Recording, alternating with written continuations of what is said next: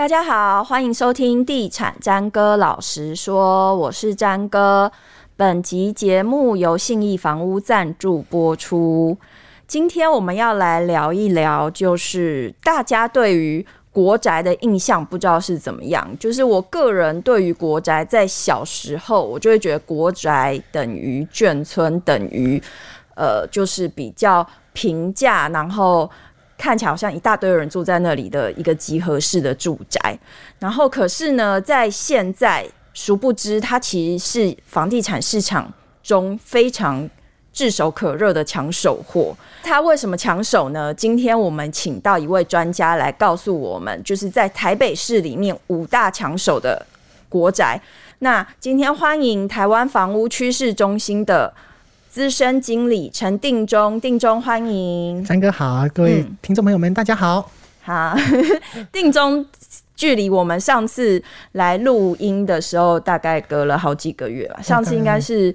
疫情的，对对对，大概四五个月差不多，四五个月，呃，听就是他自己说他大概瘦了十公斤，对对对，差不多就是以一个月 两。所以我们今天来聊减肥好了，就是、呃、对对也可以，就是国宅这个议题我也算蛮感同身受，因为我是国家级肥宅，哦、也是国宅，哦、欸，也是国家级肥宅，对对对。那你要你要今天来跟我们聊一下国宅，就是其实我不晓得你在之前对于国宅的印象是。跟我差不多的嘛，对，就是像刚刚张哥有提到，就是好像国宅就是可能会跟眷村这两个字会常常会放在一起的。嗯，实际上也真的很多的国宅都是从老旧眷村做改建的。嗯，比方说像这个呃信义信义计划区旁边有个什么中陀国宅，嗯，那以前可能那附近呃就像一个眷村，像四四西村。嗯，我们知道现在有四四南村嘛，在那边哎，欸，以前可能是四四西村这个眷村改的，嗯，所以确实有一些国宅它真的是由眷村去做改建的。嗯哼，它其实算是政府在呃，可能二三十年前推出的，像类似现在合一住宅的一个政策。哎、欸，对对对，很像很像。那它主要目的也是因为当在早年确实，因为我们知道高房价，大家买房子买不起这个。一直以来可以说是长久性历史上永远没办法解决的问题嘛。好，那几乎可以说是历史共业。所以呃，在早年的时候呢，这个官方就开始就是说啊，要帮我们盖一些平价型的住宅来卖给一般的民众这样子。那这也就是为什么会出现国民住宅的原因。那我记得好像看了一下资料，好像。呃，国宅推行到最后是大概一九九九年之后就没有再盖了嘛。嗯嗯、那在这之前，大概全台湾盖了有超过十五万户的国宅哦。那其中台北市就五万多户喽。其实，其实，其实我这样做不知道会不会引起对立，但我就是深刻，就是比较努力的去研究了以前这一批国宅跟现在的合一住宅做对比。一方面是以前的国宅，它除了量大以外，嗯、他们都盖在精华地段。哎、欸，对，可是呢，那这个有的时候是时空变迁啊。比方说，嗯、呃，我们刚刚提到的信义计划区附近有一些国宅，嗯、可是它可能是一九六七零就盖了，嗯，所以它屋龄其实是大概四十年、三四十年，嗯，但是一九六七零年代其实还没有信义计划区，所以那个地方其实、哦、你说那个时候 maybe 它可能是那个时候那边还是蛋白区，那个地方那个时候可能还就是。早稻田的时代，哎、嗯欸，就在那地方，可能那时候还是农业区，嗯、对，所以就是时空变迁的关系。那后来因为都市发展外扩，嗯、所以哎、欸，有了信义计划区后，反而它就变成市中心。哦，对，现在相对而言，不对啊，那万华也有，松山也有，可是万华其实。早年其实是台北市很热闹的地方，哎，万华在很久以前呐，嗯，比方说这样，大大家看那个天桥上的魔术师，嗯，那个时候中华商场万华那边其实是很热闹的哦。对。啊，所以以前他们就是也是有盖在万华，也是有，不过那时候是在青年公园附近，那那个算是一个呃，也算是一个有点像现在从化区的概念。哦。对对对，所以就是算也算是一个新开发区。所以我们现在不要瞧不起林口跟板桥福州一带，就对，以后也有可数十年会有可能成为蛋黄区。当然，当然，而且现在林口也真的有蛋黄区的气势了。其实林口现在单价也真的是蛮蛮可观的喽，一些新案子可能要见到四五字头也不是不可能哦。是是是，好，那今天我们就是有请定中整理出在台北市五大最热门的国宅社区。它所谓热门，我们定义它是在近三年里面的它的整个交易量算是呃台北市所有国宅里面的前五名这样。对，可以这样讲。嗯，我看你整理出来资料，其实他们这五个社区，他们都有超过一百笔的交易。对，差不多这三年多，嗯、等于平均每年都有三四十笔嘛。换言之，是每个月都三四间在成交哦。嗯、对，其实哎、欸，这个您可能讲的每个月三四间好像少少的，哎、欸，但是。嗯其实他们以他们的抢手程度，通常一释出就没有一释出，所以他们其实蛮惜售，所以一年能够、嗯、在这么惜售的情况下，他一年还能挤出三四间在市场流动，这很厉害了。对，像我一开头有讲说，其实我有上那个五九一房屋交易网去看，就是其实现在这五个社区，他们挂在网上的待售间数大概都是在个位数左右。对，对，其实它真的很热卖，很热卖、嗯。我们讲成这样，我们来揭晓。我们要从第五名开始讲，还是 好像应该从后往前，对不对？这样大家有这么期待吗？对对对对对，这样的话才会有那个。对对对对对，没错没错，甚至现在应该要有个金马奖的背景音乐，对不对？哒哒哒哒，自己配自己配的。好，那第五名就是南港的国宅，就南港专案国宅。对，没错没错。那大家可能讲南港国宅，大家可能会觉得。其实有些南港人对南港国宅很陌生呢，嗯哼，因为其实南港国宅它比较靠近信义区，嗯，对，就是南港国宅大概是那个我们沿着那信义区信义路六段继续走，就会变成福德街嘛，嗯、福德街再往后面走，哎、欸，就会出现突然间出现一大片的这个大概十几栋的这个高楼大厦，嗯、那个就是南港国宅。嗯、那南港国宅呢，它其实。地点条件不错，我们刚才已经给你提到一个 key point 叫做临近信义区。嗯哼，那再来，它正前方，整个国宅社区的正前方就是后山皮公园哦。嗯、后山皮公园是几万平的大公园，南港公园、嗯、后山皮公园是几万平的大公园。嗯，而且既然叫后山皮，它就代表它有湖泊，嗯、所以它前面几栋是看得到后山皮的湖景，湖景 对不对？条件其实是很好的，而且它的环境是相对非常的安静。嗯，所以那个区块其实还有一些。名人喜欢，比方说，大家应该那个附近有一个新的建案哦，就是也呃比屋顶比较新的建案天开图画嘛。嗯，那大家听到这名字可能就会哦有点耳熟的感觉，嗯嗯，因为好像据传是萧敬腾有买那个社区，啊，其实它离南港国宅很近，嗯，好，所以其实那个清幽的环境也是受到一些成风人士的喜喜爱这样子，嗯、那还有就是说，我们知道南港国宅它算是相对比较低屋龄的国宅，就大概二十出头年。对，二十出头年。嗯、那其实以国宅来讲，因为国宅前前后后政策大概也是推了二三十年嘛。嗯、那一九九九年以后不盖了，所以你也大概可以知道，它就是最，最大概最后那一两批的国宅，所以它的屋龄相对新，嗯、所以它的呃可能屋况品质都会比一些老国宅来得更好一些些。嗯、而且它的价格应该算是我们这一次挤出来这五个。就是 Top Five 里面算是比较亲民的哦，相当的亲民哦。嗯、我们刚刚我我们有看到说，它大概在去年二零二零年的时候，嗯、整体的均价差不多做四万五，嗯哼，就在四五字头，在这个区间里面，嗯、对那。这个价位其实你现在你如果要一平四五十万在南港买房子，可能很难呐、啊。嗯，因为普遍都超过这个数。因为南港这一两年其实它的房价算是成长的蛮快的。没错没错，而且它的一些预售案啊，嗯、基本上都八字头起跳。啊、你看实价登录那一个登出来的预售价，开价也都百万了。对啊，所以是相当可怕，嗯、等于它几乎就是同居新案的半价。嗯哼，五折。嗯，所以难怪。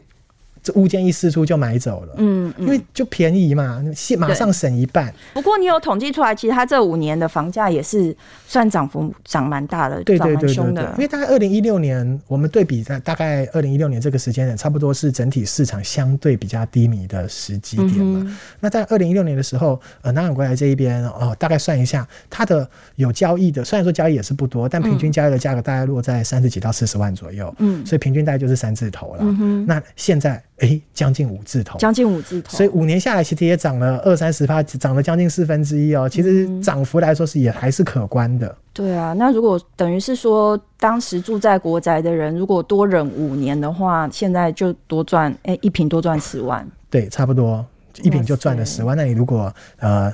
全幢坪数四五十平的哇，你就大概就赚了中南部的一间 呃小宅。现在没有办法 中南部的一间，以前大家都说中南部一间 透天，但是我们现在就说保守一点，中南部一间小宅是没问题啦。对对对。那同样第四名也是那个屋主等五年可以赚蛮多的。哎，对对对对，就是他是在算他算在比较市中心了。以现在来说，就算早年他也还算是相对市中心的区段哦。那这个国宅就是中山区的新安国宅。新安国宅。宅，对面就是那个台北大学。对，而且它其实旁边，嗯、你大家如果呃，特别是像我们这种在内湖上班，对这个国宅其实会蛮有印象，嗯、因为搭文湖线都会经过它。对，嗯、对，它的地点就在这个南京复兴站到中山国中站的中间。嗯，所以它其实是算三捷运站机能，因为南京附近是双捷运嘛，然后那中中山国中又是捷运，它其实算是临近三个捷运站。嗯，所以它其实交通地点是真的非常的出色，非常好。对，而且它刚刚张哥有提到，它对面就是台北大学的台北校区，嗯、然后它这边的这个旁边还有龙江路沿线哈，河江街这边。嗯都是餐饮店家非常多的，所以它的生活机能可以说是首屈一指。嗯。那这个国宅它现在的房价大概是？哦，如果你现在用现在来看的话，呃，在国宅界来说啦，它算是比较高价的国宅。嗯，以现大概二零二零年的平平均下来，大概有七十五万多。哦，因为我们刚刚就讲了，它的地段真的太好。对，然后离捷运站又都很近，然后附近生活机能又好，所以大概七十五万多。嗯、可是你如果放在整个中山区来看，其实还是很便，还是蛮便宜的。嗯、因为我们知道整个中山区可以说是台北市的市中心区段嘛，嗯、那几乎而且中山区几乎是台北市捷运路网最绵密的地方。嗯，所以我们常常提到说什么像中山区的，不管是大直也好，还是说什么这个中山北路沿线，嗯哼，这个基本上动不动就百万起跳嘛。所以，哎、嗯。欸竟然还可以在靠近捷运站的附近，哎、欸，大概屋龄约莫三十年左右的国宅，可以有七字头，其实相对起来还是划算的。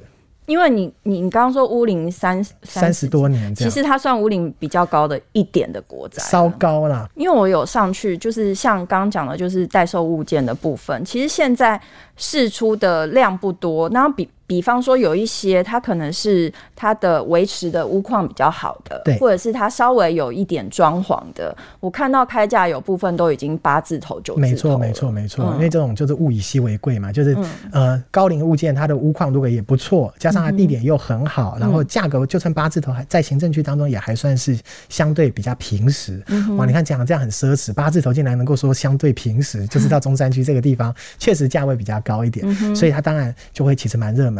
而且可能，呃，我们刚刚讲那么久，其实好像观众朋友可能不见得很有概念。哎、欸，为什么一直强调它蛮稀有？嗯，哎、欸，这些国宅社区其实都很大、欸，哎，嗯，规模都很可怕，都一千五百户以上的，上对。然后它，哎、可是它释出量又很少，都才那种个位数字，嗯，所以你就知道说，住在国宅社区的民众，其实他真的惜售心态都蛮浓厚的，嗯、所以往往国宅的这个呃试出来以后。它的溢价空间也其实相对起来就小一些些，嗯，就没办法享受大杀价的乐趣。对对对，然后再来，我们进到前三名，第三名应该算是在松山，松山算是这个区块，算是算是呃，它算是介于这个。民生社区跟这个小巨蛋商圈中间，因为这一带其实有蛮多国宅的。对，因为这一带早年就是、嗯、呃有大批的眷村，还有就是最早开发就民生社区一带嘛，嗯嗯、所以这一边其实它这个整体来说，呃，相对起来有点闹中取静的环境。嗯，就是我们知道民生社区其实是个蛮比较安静的地方，但其实南京南京这个复兴商圈以及这个小巨蛋商圈这一条，其实也很热闹。嗯，好，所以它这边就是有点闹中取静的意味。你看松山叫做松山新城，然后它在健康路上，我就觉得这个路非常的吉祥。哦，真的，哎、欸，这么因为在健康路，所以就对，就觉得住在上面应该都会长命百岁。而且它的屋屋况来说，应该也算蛮健康的，因为它是极新的国宅。嗯、我们刚刚提到一九九九年以后，基本上就没有盖国宅。嗯，可是它这个松山新城大概分两标来做新建，甲标。一九九七年左右完工嘛，嗯嗯、那以标的话大概两千零二年左右哦，嗯、所以其实两千年到现在还不到二十年呢，嗯、哼。所以它算是非常新的国宅哦，在国宅界来说啦，嗯、那它的价位呢，以去年来说，整体来说，松山线的价位大概哎七十几万，七十几万，其实好像哎二十年以内，然后有七十几万，哎好像这个 CP 值蛮高的，嗯，我看了一下，大概三房就是大概三千万左右，差不多差不多，嗯、好，那它整体来说，呃。这个我觉得区位也算是不错，因为其实像松山新城以及邻近，它有一个延寿国宅，对对对，它就是一大片都是算是国宅的部分。那像延寿，因为之前有牵涉到海沙部分，所以它现在有部分的区区块已经都更了。对，那它新的案子现在推出来，开价都在大概一百二十万以上，差不多差不多，而且基本上那个成交价格也在三位数字，呃、嗯，百万位以上了哦。对，对，所以也你就可以大家知道说，大概松山区这一边的这一些国宅，它如果未来都更以后，嗯、我们刚刚提到松山现在它在二十年大概七字头嘛，嗯、那延寿国宅其实呃延寿国宅屋龄更高，嗯，好，普遍大概大约三十年左右哈、嗯，那它都更以后。哇，就变成一百二三十万，嗯，所以它其实成长空间相当大。本集节目由信义房屋赞助播出。